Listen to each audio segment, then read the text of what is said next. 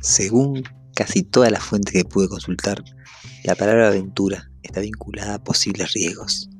Al poner la definición de aventura en Google, lo primero que aparece es suceso extraño o poco frecuente que vive o presencia una persona, especialmente el que es emocionante, peligroso o entraña algún riesgo.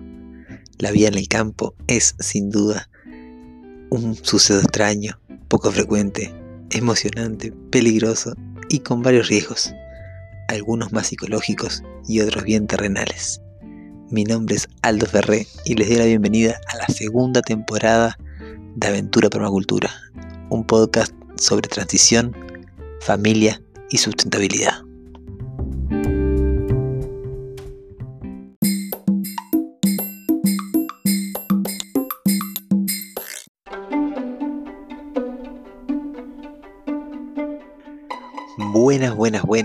Queridas, queridos valientes que están cada día acompañándome, o capaz que es la primera que llegás, entonces me presenta, mi nombre es Aldo Ferré y soy el capitán que navega con ustedes en este barco que está surcando aguas de sustentabilidad, transformación social, permacultura, familia, transición y muchos temas que van saliendo de la mano de, bueno, de, todo lo que surge en torno a, este podcast y a la vida misma, ¿verdad?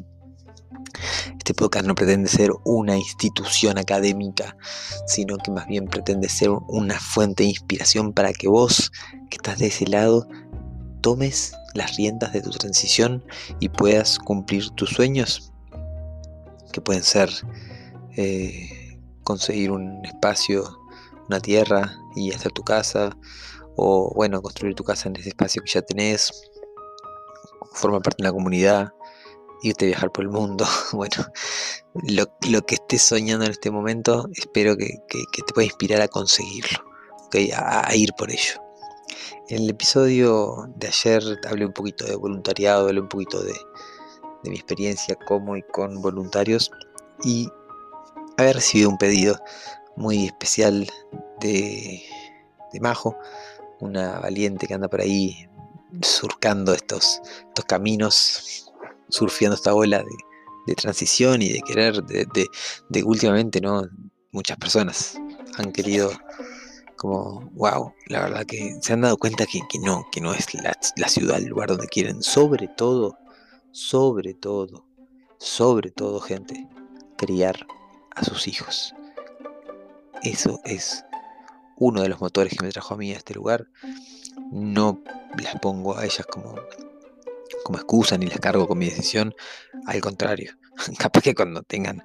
Vamos a profundizar un poquito más adentro del episodio. Pero bueno, hoy el, el tema tiene que ver con la transición y los niños, las niñas, los hijos, las hijas. Vamos, episodio 87 de Aventura de Cultura comienza ahora.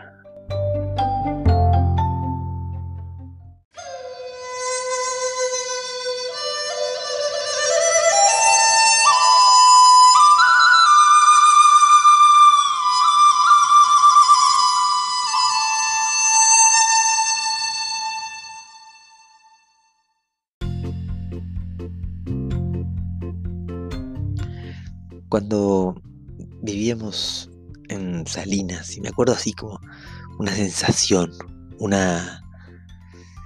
¡Wow! Y que se me pone la piel de gallina en este momento, se me eriza. Uh, creo que este fue un récord.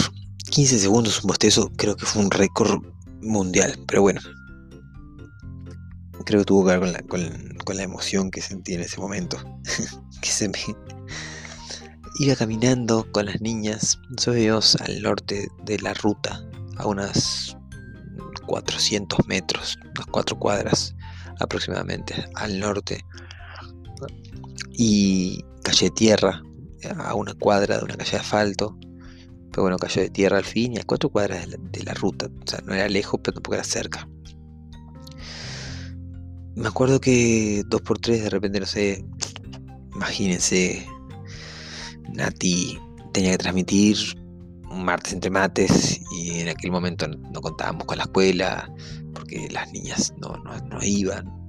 Entonces, bueno, yo lo que agarraba me, las ponía, agarraba las chivitas o no sé, o me ponía hila en el, fular y agarraba mora y nos íbamos caminando hasta una plaza y ahí, bueno, eh, estábamos un rato ahí.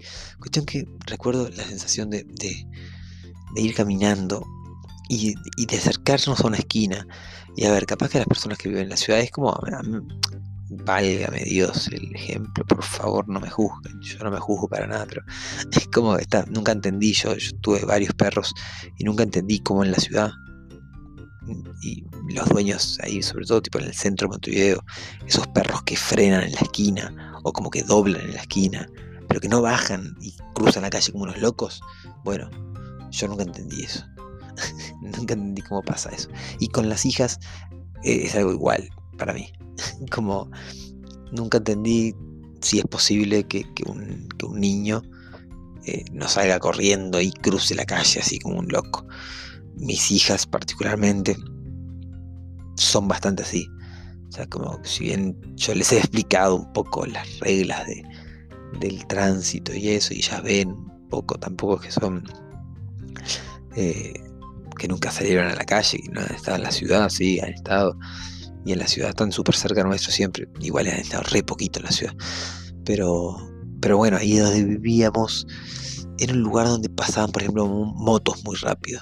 O también habían ciertos comercios cercanos donde también pasaban bastantes camiones como de, leche o el camión de la Coca-Cola o el camión así como esos camiones que andan repartiendo productos. Y recuerdo la sensación de esa de cada vez que, que estaban llegando a la esquina, que de repente yo, como que a mí me gustaba dejarlas que, que vayan un poco, ¿no? Que vayan un poco. Como que si tenían ganas de ir un poco, que vayan pero cuando estaban yendo a la esquina, me pegaba cada pique para llegar ahí antes que ellas. A, que no vaya a ser que venga un camión o que vaya una moto o algo, que solo el hecho del susto que se pueden pegar con el ruido de una bocina, que eso es tipo, a ver, no, no quería que pasen por eso. Entonces, recuerdo que el día que, que decidimos, sí, que queríamos acelerar nuestra transición, que queríamos salir de ahí ya que no queríamos vivir más ahí, fue como, wow, sí, qué placer, ¿no? Y ahora, estando acá, hace poco fue algo así como re, re potente. Estábamos un día y de repente, yo me estaba saliendo a bañar, me acuerdo. Y de repente veo por la ventana del baño que se ve para afuera, se ve como el frente de la casa y veo que Mora viene con, una amiguita, con la vecina acá, ¿no? Y con Nila. Las tres vienen. Y yo abro la ventana y les digo, che, ¿le, avisaron a, su madre que, venían para acá? O sea, la madre de la vecina. Y en ese momento me dice, no, pero no estaban con la madre, estaban con el padre. Y, y estábamos jugando en la calle. Y a ver, sí, a ver, acá hay una calle. Eh, jugar en la calle para ellas es jugar acá en el camino. Que es una calle, sí, es cierto. O sea, pero claro, es una calle que pasa un auto por día promedio. O sea, hay días que si nosotros no nos movemos, hay días que no, pasa nadie. Y, hay días que pasa acá veterano que tiene las, las vacas, que entra y sale a veces, ¿viste? Y después hay días que de repente viene alguien Acá, acá hay unos, unos pozos de agua muy hermosos. Hay gente que va a los pozos, pero una vez por semana capaz que va alguien. Pero a ver, la calle pasó a ser esto que es como, bueno, el medio del campo en realidad, pero hay una calle. Y en la calle se juntan los vecinos. Y en la calle juegan los niños.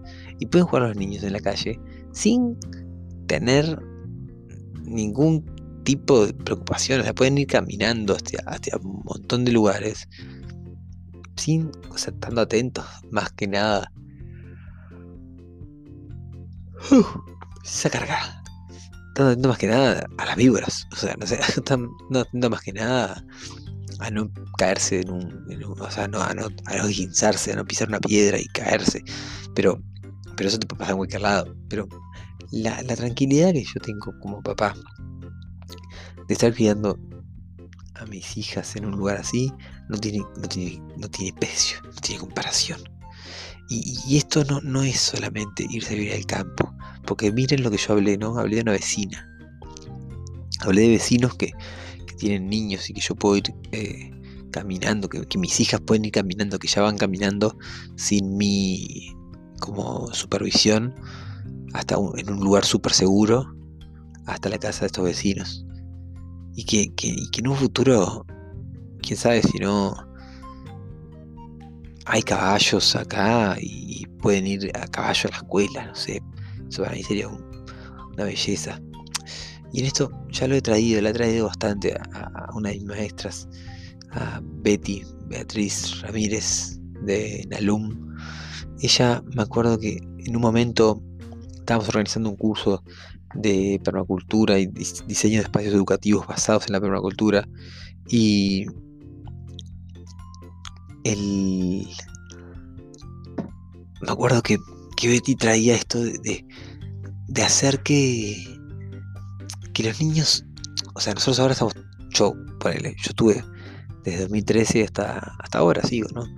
Hablando de permacultura para adultos, o sea, le hablo a adultos, le hablo a personas que ya están de alguna manera educadas y el, primer, el principal proceso es desaprender el principal proceso es como de alguna manera formatear el disco duro y poder aceptar nueva información, nuevas maneras distintas de hacer las cosas, ¿ok? Que hay personas que están dispuestas y otras que no.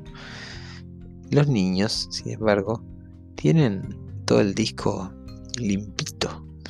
Entonces, sí, no, no tenemos que hablarles de permacultura. Esto es lo que decía Betty. Los niños tienen que vivir la permacultura en todo su, su, día a día. Entonces, Mora, ella ya sabe que el baño seco lo, lo hacemos en, la, en, el balde, le ponemos a ring le ponemos microorganismos y lo llevamos a la compostera.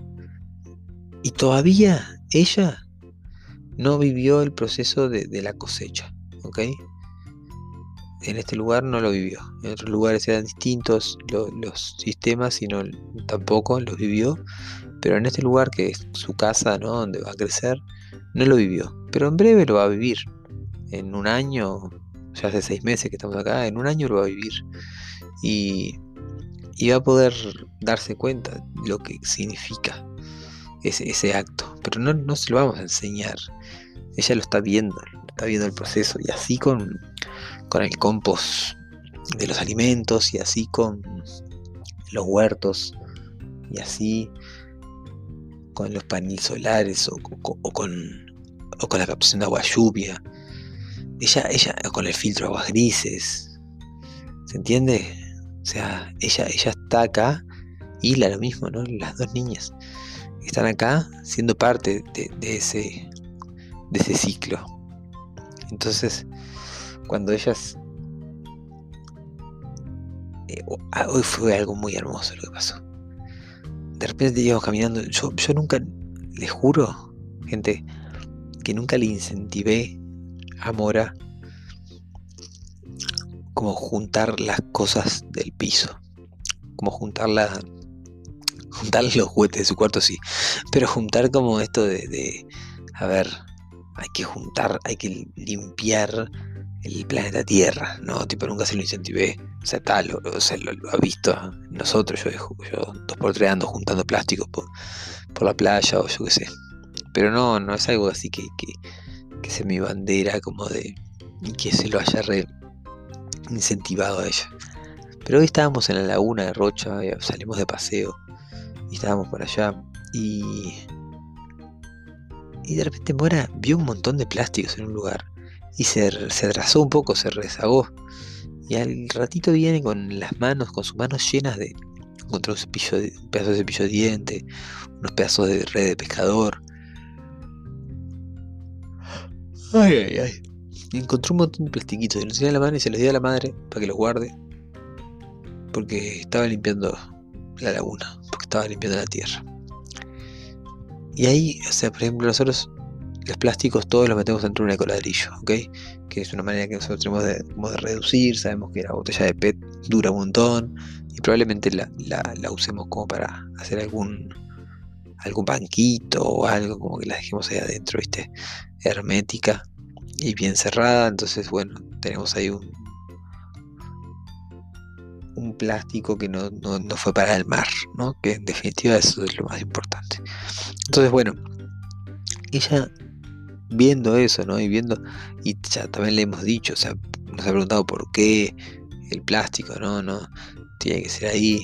Y ahí nosotros le hemos dicho, bueno, que el, plástico no tiene que estar en la tierra, que el plástico mm, no le hace bien a la naturaleza y contamina. Y bueno, ahí ella hoy vio eso y por sí sola se puso a juntar todos esos pedacitos de plástico. La verdad que fue muy conmovedor. Fue muy lindo verla eh, en, ese, en ese rol así como... Súper convencida aparte, como súper eh, tranquila, feliz de que... De que estaba haciendo lo correcto. Ella, por la de ella, sin que nadie, nadie le, le diga nada, ¿ok? ¿Y, por qué hablo de esto? Ahí cuando Majo me preguntaba más bien tipo planes para niños en el campo. Y, a ver, no, eh, o sea, necesitan los mismos planes que necesitan. A nosotros, por ejemplo, además no, no utilizamos pantallas con, ellas, entonces hay que ser un poco más creativo también en ciertos momentos, estar súper presente, ¿verdad? En, como bastantes momentos, ¿no? De, presencia, de, a veces dejarlas que, ellas se encuentren ¿no? con sus actividades, se aburran y encuentren qué hacer, a veces como para poder moderar un poco, ¿no? poder proponer alguna actividad. Acá estoy viendo unos collages que hicieron ayer y hoy con Nati, en momentos de, bueno, de creatividad y bueno, hay que proponer un poquito capaz para que ellas eh, encaucen. Y, y nada, como súper... Eh, convencido de que, de que acá la vida a ellas les expande un montón de cosas, ¿verdad? Un montón de, de potencialidades. Y capaz que en 10 años, en 20 años, vienen de, hacer terapia porque mi padre me llevó al medio del campo a vivir en pleno siglo XXI. Y, bueno, y yo me enteré, me acuerdo, una, de una aldea así súper reconocida de, Europa, más que una aldea, era un pueblo entero. Que había personas que, tipo, hijos de estos pioneros, que querían ser actores de Broadway.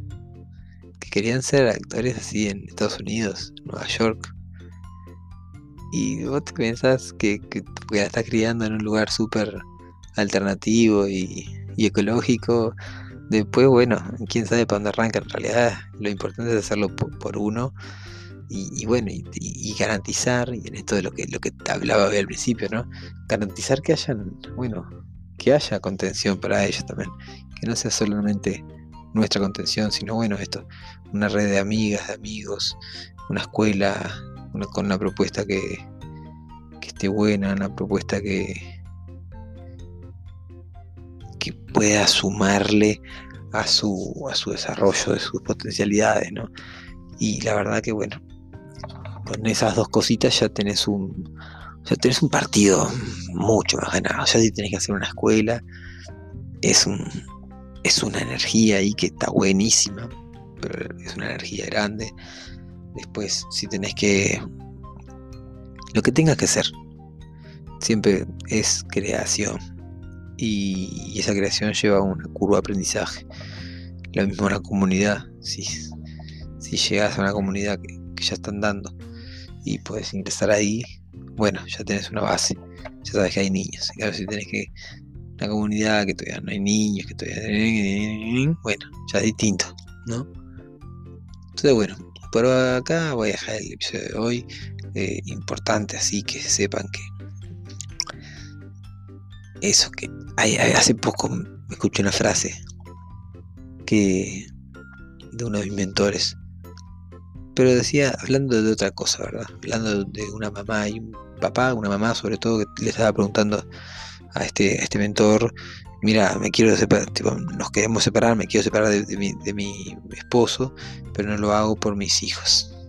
Y este mentor, que es especialista en constelaciones familiares, le decía que, en realidad sistémicamente no, estaba bueno eso que estaba haciendo, porque en realidad, aunque no parezca, sus hijas lo estaban sintiendo y, y, de alguna manera les estaba cargando con, con, una, con una cosa muy grande que no tenían nada que ver ellas en realidad, porque ellas iban a y están en el orden están después o sea primero primero es ella entonces eso está hay que estudiar un poquito las constelaciones estudiar un poquito el sistema y todo eso pero básicamente muchas muchas muchas gente muchas familias me escriben como bueno, que, no lo hacen por sus hijos. Y lo cierto es que no es que no lo hacemos por nuestros hijos.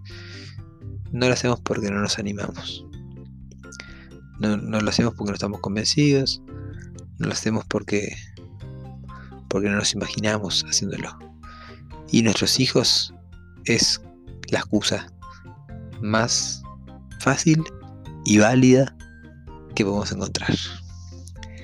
Nos vemos mañana para el episodio que viene, porque no me acuerdo si es 87 o 88 de Aventura Permacultura. Les quiero muchísimo y sigan, sigan, sigan, que lo van a lograr. Chau, chau, chau.